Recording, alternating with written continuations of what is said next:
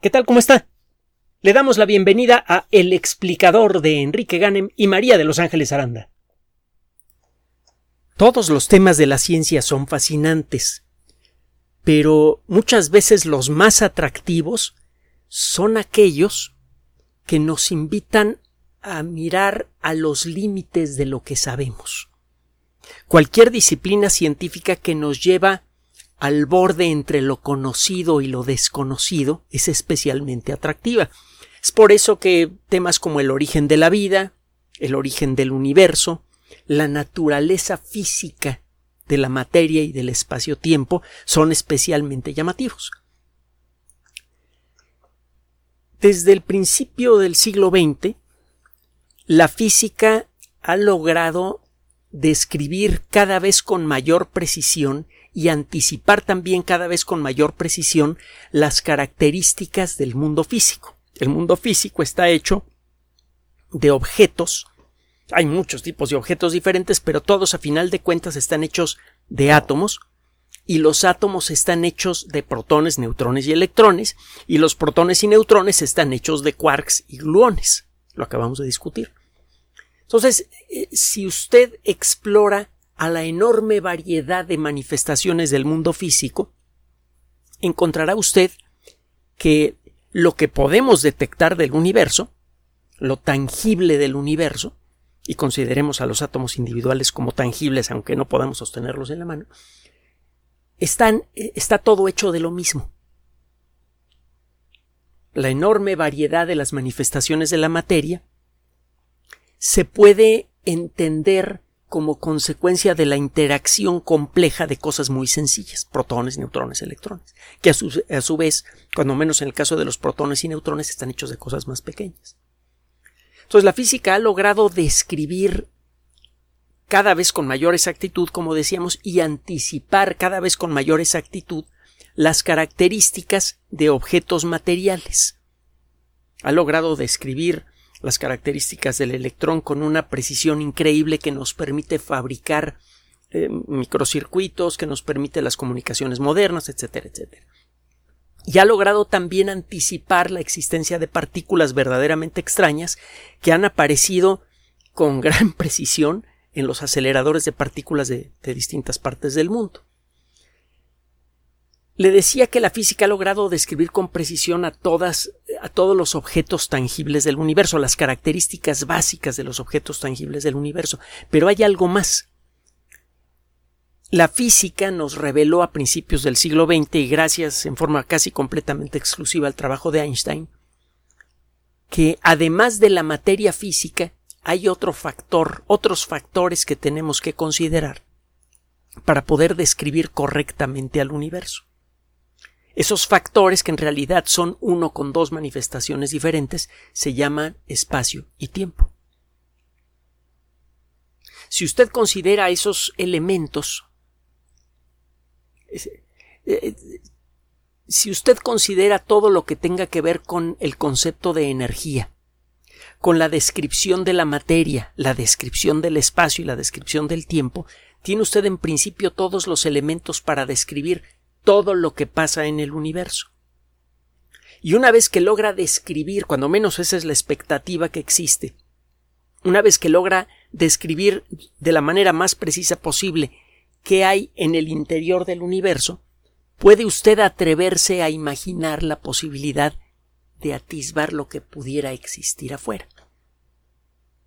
Es un poco, y perdón por la tosquedad del ejemplo, si usted y todas las generaciones de seres humanos que han existido alguna vez han vivido en el interior de un reloj gigante, cuando logra usted descubrir las características del reloj, puede usted imaginar la existencia de las manecillas y de la carátula, algo que está por afuera. En la actualidad tenemos dos juegos de ideas, de ideas muy precisas, de ideas capaces de hacer predicciones exitosas, es decir, tenemos dos teorías que juntas pueden explicar todo lo que ocurre, cuando menos todo lo detectable que ocurre en el universo. El problema es que estas ideas no son compatibles entre sí. Ya lo hemos comentado muchas veces, la relatividad y la mecánica cuántica. Y eh, ante la falta de una teoría que pueda explicar de un solo golpe todas las cosas que explica la relatividad y todas las cosas que explica la mecánica cuántica, lo que tenemos es una visión incompleta de la maquinaria del universo y por lo tanto no podemos tratar de ver lo que hay afuera en pocas palabras. Existen varias propuestas para unificar estas dos disciplinas. La primera persona, bueno, no la primera, pero la, la persona más famosa que ha dedicado tiempo a este proceso es desde luego el mismo Einstein, que prácticamente las últimas quizá cuatro décadas de su vida aproximadamente las dedicó a la búsqueda de una teoría unificada. Y eh, desarrolló algunas ideas bastante interesantes, pero que siempre tenían algún pequeño problemita.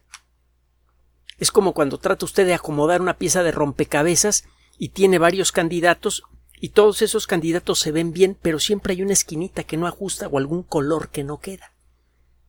La primera persona en experimentar eso fue Einstein y de entonces para acá se han propuesto montones de, de ideas precisas, de teorías verificables, que pretenden unificar a la física y todas siempre cojean de alguna parte. Probablemente las dos teorías más fuertes que hay en la actualidad, y con fuertes quiero decir que son las dos teorías que cuentan con más gente trabajando en ellas, con gente eh, especializada desde luego, son la teoría de cuerdas, por un lado, y por otro lado otra que se llama gravedad cuántica de bucles, loop quantum gravity. Gravedad cuántica para abreviarle. Esta idea, eh, esta última idea, trata, igual que la teoría de cuerdas de cubrir las, eh, los aspectos conceptuales incompletos que hay en, en ambas teorías. Me refiero a la mecánica cuántica y la relatividad. La relatividad describe con gran precisión, con gran éxito, la naturaleza del espacio y del tiempo, mientras que la mecánica cuántica describe con gran éxito la naturaleza de la materia y de los campos que existe a su alrededor, que existen a su alrededor. Cada una de estas ideas, conceptualmente, tiene pequeñas cojeras, que resultan cruciales para entender por qué no se pueden empatar. La teoría de la relatividad describe muy bien la naturaleza del espacio-tiempo, pero para la teoría de la relatividad la naturaleza de la materia no es un tema, en ningún rincón de la teoría de la relatividad encuentra usted herramientas matemáticas que le permitan entender por qué el electrón tiene carga eléctrica negativa, por ejemplo. Y por qué la carga eléctrica del protón tiene la misma intensidad que la del electrón, pero de carga eléctrica opuesta. Si se pone a pensar es algo realmente raro. El electrón es una partícula fundamental. Se dice que tiene, cuando mucho 10 a la menos 15 metros de diámetro. 10 a la menos 15 es eh, mil millones de millones, un, un, mil millonésimo de millonésimo de metro. Ahora sí lo dije bien. 10 a la menos 15 metros es, eh, no sé, es, una, es una milésima de millonésima de millonésima de metro. El electrón es de ese tamaño o más pequeño. No podemos decidir exactamente cuál es el tamaño del electrón. Hasta donde podemos decirlo con las herramientas que tenemos, el electrón es un punto. Esto es cuando se comporta como partícula, porque ya ve que cuando viajan los electrones se disuelven en el espacio. Es una metáfora, desde luego. Viajan como si fueran ondas. Cuando chocan contra algo interactúan como partículas. Bueno, cuando interactúan con alguna cosa, los electrones tocan a la otra cosa en un punto específico que es de 10 a la menos 15 metros o más chiquito. Un protón sí que tiene una dimensión detectable con los instrumentos que tenemos. Es escandalosamente pequeño, lo acabamos de discutir. Un protón tiene un diámetro que es igual a una cien milésima de diez millonésima de milímetro. Eche usted cuentas. Un protón es gigantesco en relación a un electrón. Y tiene una masa como mil veces superior. El electrón no lo podemos romper en cosas más pequeñas. tanto en la práctica como en las teorías que tenemos hasta el momento, principalmente la mecánica cuántica, el electrón parece ser una partícula realmente fundamental que no se puede descomponer en cosas más chiquitas. Mientras que el protón ya lo hemos descompuesto montones de veces. Y le acabamos de platicar el relajo casi interminable de partículas que hay en el interior de un protón. En cierto modo, cada protón es más complejo que el universo que eh, que pueden detectar los grandes telescopios, el, el macrouniverso. Pero bueno, se trata de dos estilos de partículas diferentes. Una partícula compuesta, el protón, que tiene cosas más chiquitas, y una partícula que no es compuesta, el electrón. El tipo de matemáticas que sirven para describir las tripas, las partículas que están en las tripas del protón y el tipo de matemáticas que se usan para describir al electrón son diferentes. A pesar de eso, la carga eléctrica del electrón, que es generada por el electrón mismo, y la carga eléctrica del protón, que es generada por la suma de las cargas eléctricas de las partículas que hay en su interior, tienen exactamente la misma intensidad, solo que son exactamente del signo opuesto. Es algo realmente raro. Bueno, el caso es que hay muchas cosas que explicar de la naturaleza de la materia y la relatividad ni se da por enterada. La relatividad explica las características del espacio y del tiempo. Y la mecánica cuántica tiene exactamente el, el rollo opuesto. Describe muy bien las características de la materia, pero en cierto modo la mecánica cuántica considera al espacio y al tiempo como entes separados y eh, conceptualmente está relativamente cerca de las ideas de Newton. Es un tanto curioso. Algunas de las, de las ideas que, que son necesarias para construir la mecánica cuántica, algunas ideas sobre la naturaleza de la materia son realmente extrañas, revolucionarias. Pero el concepto que tiene la mecánica cuántica de la naturaleza del espacio y del tiempo es es newtoniano, es del siglo XVIII. Mientras que la teoría de la relatividad tiene la situación opuesta. La teoría de la relatividad ofrece conceptos poderosos que resultaron no solamente innovadores, sino profundamente conmovedores cuando fueron presentados por primera vez. He platicado que los rollos de la relatividad rápidamente se desbordaron a todo el mundo intelectual tuvo un efecto importante en las artes plásticas, en un montón de cosas. Son poderosísimos y, muy innovadores e inesperados los conceptos sobre el espacio y el tiempo que hay en la teoría general de la relatividad. Pero para la relatividad la materia tiene la misma relevancia para explicar al universo que lo tenía en la época de Newton. Para Newton daba lo mismo que una pelota estuviera hecha de marfil o de hierro su efecto gravitatorio era el mismo. La relatividad sigue por, el mismo camino. Entonces, como que, si, se fija desde el punto de vista de nuevo conceptual, como que cada una tiene fuerzas y cojeras que son complementarias. En donde es fuerte una teoría, eh, la otra es débil y viceversa. Esto se refleja en la naturaleza de la mecánica cuántica de bucles, que es nuestro tema del día de hoy. En el mundo de la mecánica cuántica, bueno, en el mundo de la relatividad, el espacio y el tiempo son continuos. Eso significa que usted en principio puede, eh, puede recortar trocitos de espacio del tamaño que usted quiera.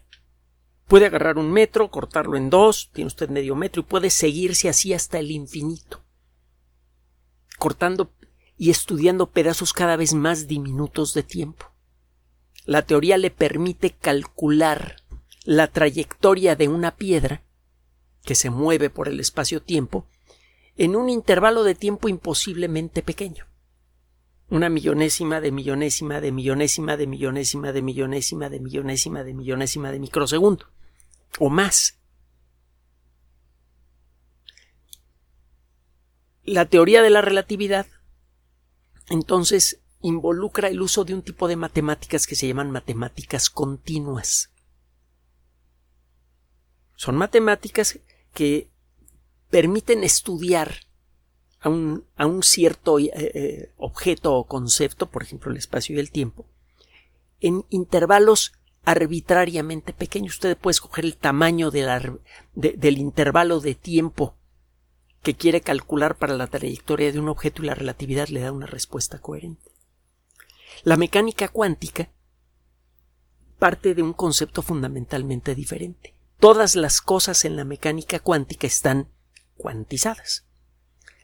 El eh, quantum, cuanta, son términos que vienen originalmente del latín y que significa literalmente cuánto, como cuando le están poniendo, le, preguntan a, usted, este, ¿cuánto helado quieres?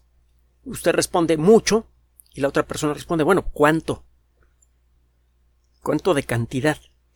La mecánica cuántica se llama así porque los elementos que estudia al detalle, que son las partículas y los campos de fuerza que hay a su alrededor, están cuantizados. Es decir, una partícula, por ejemplo, puede poseer una unidad de energía o dos unidades de energía cuando gira alrededor de un átomo.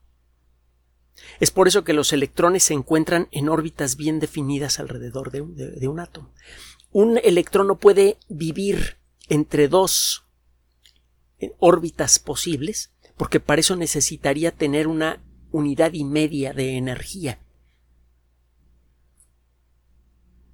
El electrón simplemente de manera fundamental no puede tolerar una sola mil millonésima de millonésima de segundo esa situación. El electrón rápidamente se deshace de la energía eh, en exceso y cae a la órbita de menos energía que esté disponible. Los, átomos entonces tienen capas de electrones y cada capa está definida por la cantidad de energía que tiene un electrón que se encuentra en ella. Como solamente el electrón puede tener una, dos, tres, cuatro unidades de energía, solamente hay una, dos, tres, cuatro zonas alrededor de un átomo en donde puede haber electrones. Esto depende desde luego del número de protones que hay en el átomo, eso determina la carga eléctrica del núcleo, determina cuántos electrones pueden ser atraídos por ese núcleo y quedar atrapados allí para formar un átomo, y eso a su vez determina cuántas capas electrónicas tiene un átomo. Y si la última capa electrónica tiene espacio disponible para aceptar nuevos electrones, o tiene características que permiten que los electrones que existen allí salgan fácilmente, entonces ese átomo tiene la capacidad de pegarse a otros átomos.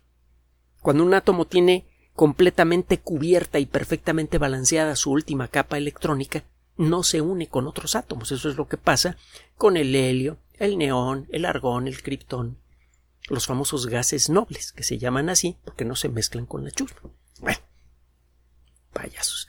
El caso es que la mecánica cuántica no explora la naturaleza del espacio-tiempo. Pero para que funcionen los conceptos de la mecánica cuántica, de manera implícita, desde, esa, desde la perspectiva de la mecánica cuántica, el espacio y el tiempo deben estar cuantizados. ¿Qué significa esto? Que debe haber un intervalo mínimo de espacio y también un intervalo mínimo de tiempo que tengan significado físico. Si usted pudiera crear un objeto que fuera más pequeño que una unidad cuántica de espacio, ese objeto se caería del universo, se saldría del universo en cierta forma. Es un poco como tener un sedazo eh, para eh, filtrar arena y los granos de arena que sean más pequeños que la malla del sedazo se van a caer. Para que un objeto pueda vivir en este cosmos, necesita ser igual o más grande que la unidad mínima de espacio considerada por la mecánica cuántica. Y lo mismo pasa con el tiempo. Es aquí en donde las cosas se ponen feas, porque aquí matemáticamente es en donde no se pueden engranar directamente la relatividad con la mecánica cuántica. Porque las fórmulas básicas que sirven para describir lo que pasa con el espacio-tiempo parten de conceptos diferentes y de herramientas matemáticas diferentes en ambos espacios. En el mundo de la relatividad se usa eh, se usan las matemáticas continuas que en principio se pueden trabajar con el cálculo diferencial e integral, mientras que en el caso de la mecánica cuántica se necesita utilizar otro tipo de herramientas matemáticas, las matemáticas discretas, que permiten describir características de las partículas y del espacio-tiempo con números fijos. El número de características que puede tener una partícula son 3, 4 o 5. El número de unidades de espacio que pueden estar involucradas en una interacción cuántica es de 1, 2, 3, 4 o 5 unidades. Es un poco lo que pasa con un, eh, arreglo numérico, un arreglo bidimensional, lo que se llama una matriz numérica, que tiene una cantidad de columnas y, un, y una X cantidad de renglones. Las matrices siempre tienen que ser rectangulares o cuadradas. Es una forma, es un caso especial del rectángulo. Aunque se puede decir lo contrario, que el rectángulo es un caso especial del cuadrado, pero bueno, me entiende. El caso es que no se vale en el mundo de la mecánica cuántica tratar de describir una condición cuántica sin llenar por completo la matriz numérica correspondiente. Entonces, si va usted a trabajar con mecánica cuántica, necesita utilizar herramientas matemáticas que saben trabajar con una cantidad fija de elementos. Mientras que con la relatividad puede usted eh, trabajar con una cantidad potencialmente infinita de elementos. El número de intervalos mínimos de tiempo que existe entre este segundo y el siguiente, desde la perspectiva de la relatividad, es infinito. Desde la perspectiva de la mecánica cuántica, no.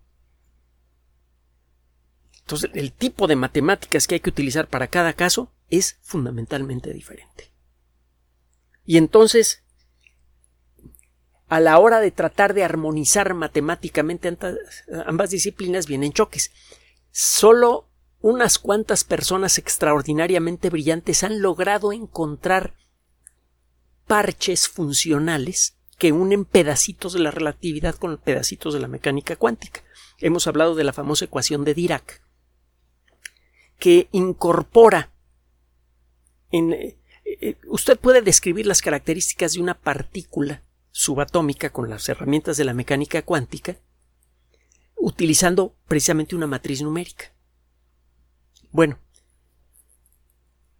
dirá que encontró un mecanismo que permite describir las características del electrón en términos de la mecánica cuántica, pero exigiendo que el electrón respete el principio básico de la relatividad. El principio básico es que la velocidad de la luz es única en el espacio-tiempo, lo hemos comentado antes. La relatividad no dice que la velocidad máxima en el universo sea la de la luz, dice algo más sutil, que la única velocidad que existe en el espacio-tiempo es la velocidad de la luz. Cuando un objeto se mueve rápido por el espacio, se mueve lentamente en el tiempo, y la suma de ambas velocidades siempre da como resultado la velocidad de la luz. Bueno. Entonces, la relatividad y la mecánica cuántica tienen ese problema fundamental. Que en un caso todas las cosas están descritas con una cantidad finita de números y en el otro caso usted necesita matemáticas continuas que en principio pueden manejar cantidades infinitas para poder hacer su trabajo.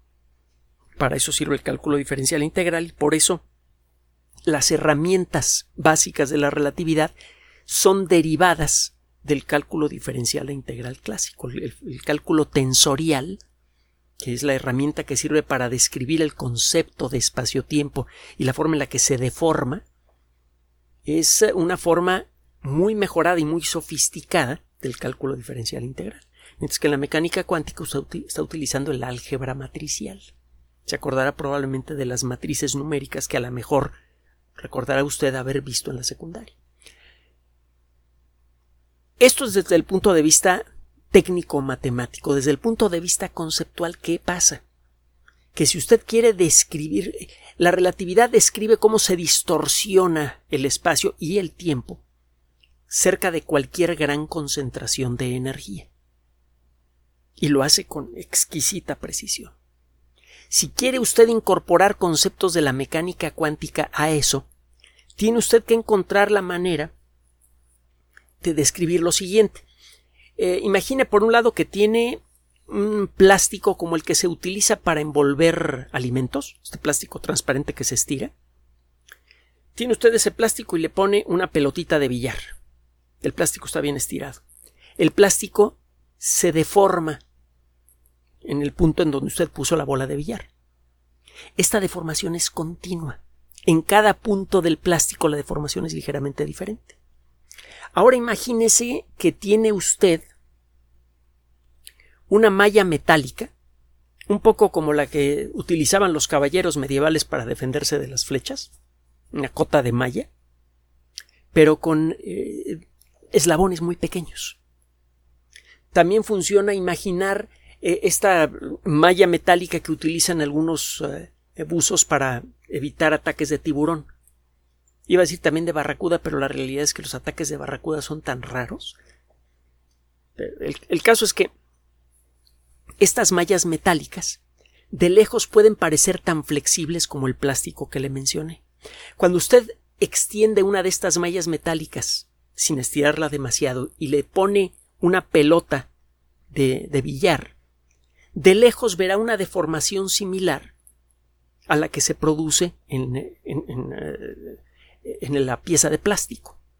Si usted se acerca, verá que la forma precisa de esta deformación es diferente en la cota de malla y en el plástico. En el plástico la deformación es continua. En cada punto la deformación es ligeramente diferente que en los demás puntos. Mientras que en la cota de malla verá usted varios segmentos rectos que van eslabonándose de manera ligeramente diferente. De cerca, si pasa usted la mano por la superficie del plástico deformado, sentirá una forma continua. Si pasa usted la mano por la cota de malla, sentirá eh, eh, granitos, sentirá los eslabones de la malla. Bueno, la, si usted quiere desarrollar una teoría cuántica de la gravedad, necesita encontrar la manera de describir el comportamiento del espacio-tiempo con base en esta metáfora que le acabo de mencionar. Eso es precisamente lo que pretende hacer la mecánica cuántica de bucles. Esta teoría, eh, en, la forma que, tiene en la actualidad, que es bastante avanzada, pero está todavía incompleta, mm, puede resolver algunos problemas que la relatividad no puede enfrentar. Por ejemplo, ¿qué pasa en el centro mismo de un pozo negro? La teoría de la relatividad dice que toda la materia cae justo en el centro del pozo negro y forma un objeto de volumen infinitesimal y por lo tanto de densidad infinita. Y como la intensidad de un campo gravitatorio depende en buena medida de la densidad de un objeto, no solamente de su masa, un objeto de densidad infinita tiene un campo eh, gravitatorio infinito es lo que se supone pasa en el centro de un pozo negro. Se genera lo que se llama una singularidad. Y el problema es que la descripción de una singularidad, en términos matemáticos, genera absurdos. Es, la teoría de la relatividad no puede predecir lo que pasa en una singularidad. Eso significa que la teoría de la relatividad es incompleta para describir el estado de cosas en el centro de los pozos negros. Y si usted nos ha hecho el honor de escuchar los últimos programas que hemos ofrecido sobre pozos negros, recordará que parece que como el 10% de la materia normal del universo está atrapada ya en pozos negros. Así que si no podemos describir lo que pasa en el centro de los pozos negros, pues estamos eh, tenemos una cojera espantosa con la relatividad porque no podemos describir lo que le, el estado de la, del 10% de la materia del universo. No es aceptable. Lo mismo pasa en el momento exacto en el que nace el universo, cuando aparece el primer momento de tiempo y el primer bloque de espacio. Recuerde que el origen del universo es el origen del espacio y del tiempo. La materia se formó mucho después, como tres minutos después, que es un montón de tiempo desde la perspectiva de ambas teorías. Es una cantidad brutal, interminable de tiempo desde la perspectiva de la relatividad y la mecánica cuántica. Bueno, el describir exactamente en qué estado estaba el universo en el momento exacto de su formación es imposible para la relatividad. La relatividad puede describir muy bien cómo evoluciona el universo, pues desde que tiene como una diez millonésima de segundo adelante. Más atrás no puede. La relatividad no puede con las singularidades, y es claro que las singularidades existen. Vamos a suponer que se desecha la teoría del Big Bang, que parece muy improbable. Ha pasado chorrocientas mil pruebas con eh, en forma perfecta, ha hecho predicciones muy exactas, muchas de ellas y todas han funcionado. Pero vamos a suponer que se desecha. Eso eliminaría la idea de la existencia de una singularidad al momento del origen del universo. Pero pues, ahí están los pozos negros. Y eso sí que existen.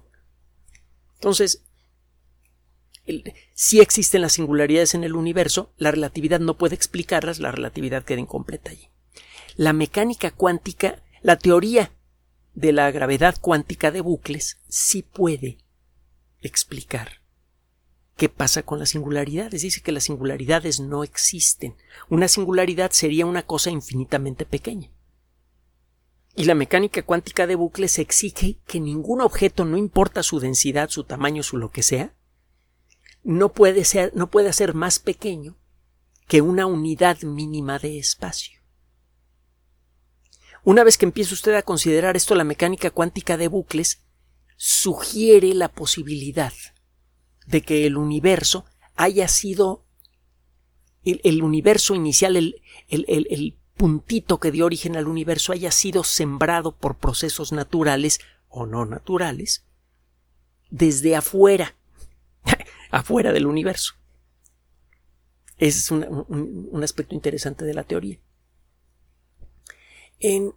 existen otros aspectos que son interesantes de esta teoría, pero el problema que tiene la, eh, gravedad cuántica tiene que ver con el pasar del rollo a las matemáticas. Esta idea de considerar al espacio-tiempo como hecho de eslabones chiquititos, como en el ejemplo de la cota de Maya, suena padre a la hora de platicarla, pero a la hora de tratar de hacer fórmulas que describan esto, siempre hay algo que sale mal.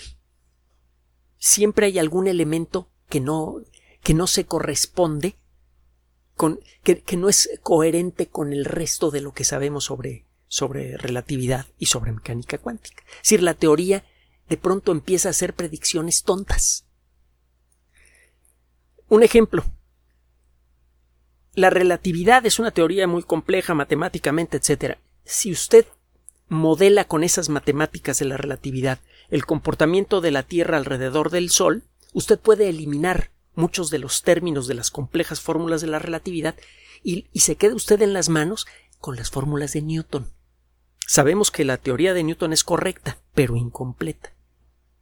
Y eso queda demostrado matemáticamente con la relatividad. Usted pone, avienta la super formulota de la relatividad para describir el sistema eh, eh, gravitatorio entre la Tierra y el Sol, muchos de los términos desaparecen y se queda con las fórmulas de Newton.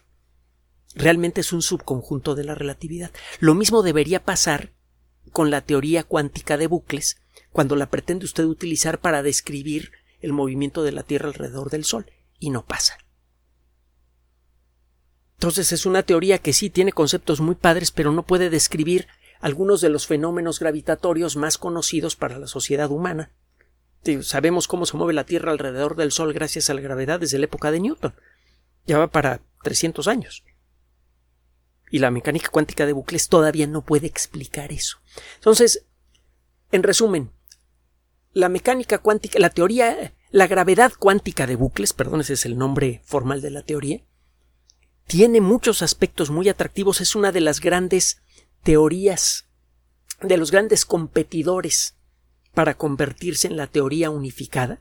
Es quizá el rival más directo que tiene la, la teoría de las supercuerdas, pero al igual que la teoría de las supercuerdas, es, eh, si bien es cierto que puede explicar cosas fabulosas y además hace algunas predicciones potenciales enormes, la existencia de otros universos, lo cierto es que tiene también unos problemas espantosos se espera que como consecuencia del estudio detallado del comportamiento de los pozos negros que ahora se puede hacer con los observatorios de ondas gravitatorias, se pueda resolver este problema. Si esto es cierto, a lo largo de esta década es probable que los físicos encuentren alguna clave que permita corregir cualquiera de estas dos teorías y poder embonarla correctamente con la relatividad. Es una esperanza que por muchos motivos diferentes que hemos mencionado a lo largo de las últimas semanas se está afianzando en la mente de los físicos. Y desde luego nosotros mantendremos nuestra atención en este tema porque es, eh, es un asunto que literalmente es más grande que el universo mismo.